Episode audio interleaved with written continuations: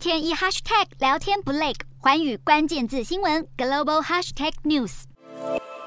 美国六月消费者物价年增百分之九点一，高于市场预期的百分之八点八，再度写下一九八一年十二月以来最大涨幅。市场加剧忧心，美国联准会本月稍晚可能最多一口气升息四码。美股指数今天应声下挫，道琼指数跌大约两百点，美元走强。美股四大指数多数收低，道琼指数下挫两百零八点五一点，收三万零七百七十二点七九点。纳斯达克下跌十七点十五点，收一万一千两百四十七点五八点；标普五百下跌十七点零二点，收三千八百零一点七八点；非半指数小涨十九点一九点，收两千五百七十七点三六点。欧洲股市方面，欧元对美元贬破一比一平价，创近二十年来新低。而且，美国六月通膨率年增百分之九点一，创四十多年来最大涨幅，导致投资人相信央行将会加剧升息。欧洲主要股市今天收跌，欧洲三大股市全数数收黑，英国股市下跌五十三点四九点，收七千一百五十六点三七点；